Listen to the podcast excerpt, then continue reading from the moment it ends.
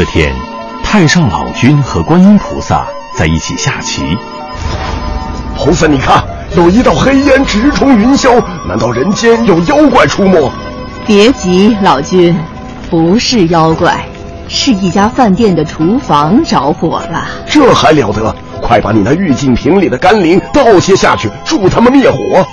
老君有所不知，据我观察，着火的是厨房的油锅，万万不可用水浇，水遇到热油会炸锅，油浮在水面上四处飞溅，溅到火里会导致火势更旺，更不得了了。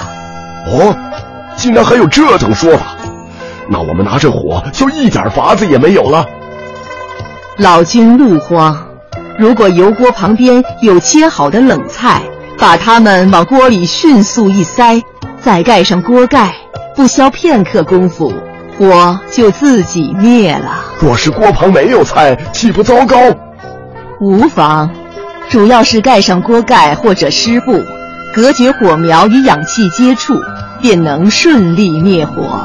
原来如此，所以说，凡是带油的东西起火，都不能用水扑灭。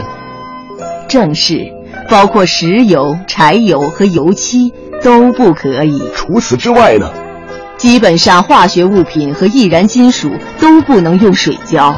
就像你炼丹炉里烧的那些东西，还有硫酸、硝酸之类的，一碰水就会剧烈燃烧，或者发生其他的化学反应。原来如此。嘿，菩萨，你知道吗？这几千年来，人间倒腾出不少新玩意儿了。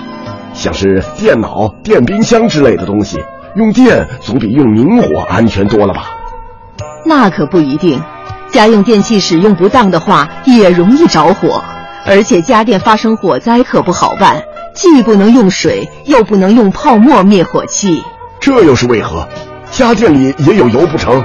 倒不是油的关系，因为水和泡沫都能导电。如果在家电没有断电时浇上一盆水去。人不就触电了吗？这时候必须得用二氧化碳、干粉灭火器或者干沙土来灭火。那要是切断了电源，不就可以用水灭火了吗？老君鲁莽了，不能朝失火的电器泼水，尤其像电视和电脑，因为温度突然下降会让电器发生爆炸。多谢菩萨赐教。以前只知道水能克火，今天才发现灭火有技巧，不能一概而论呐。国家应急广播提醒您：遇到火灾细分辨，切莫盲目用水浇。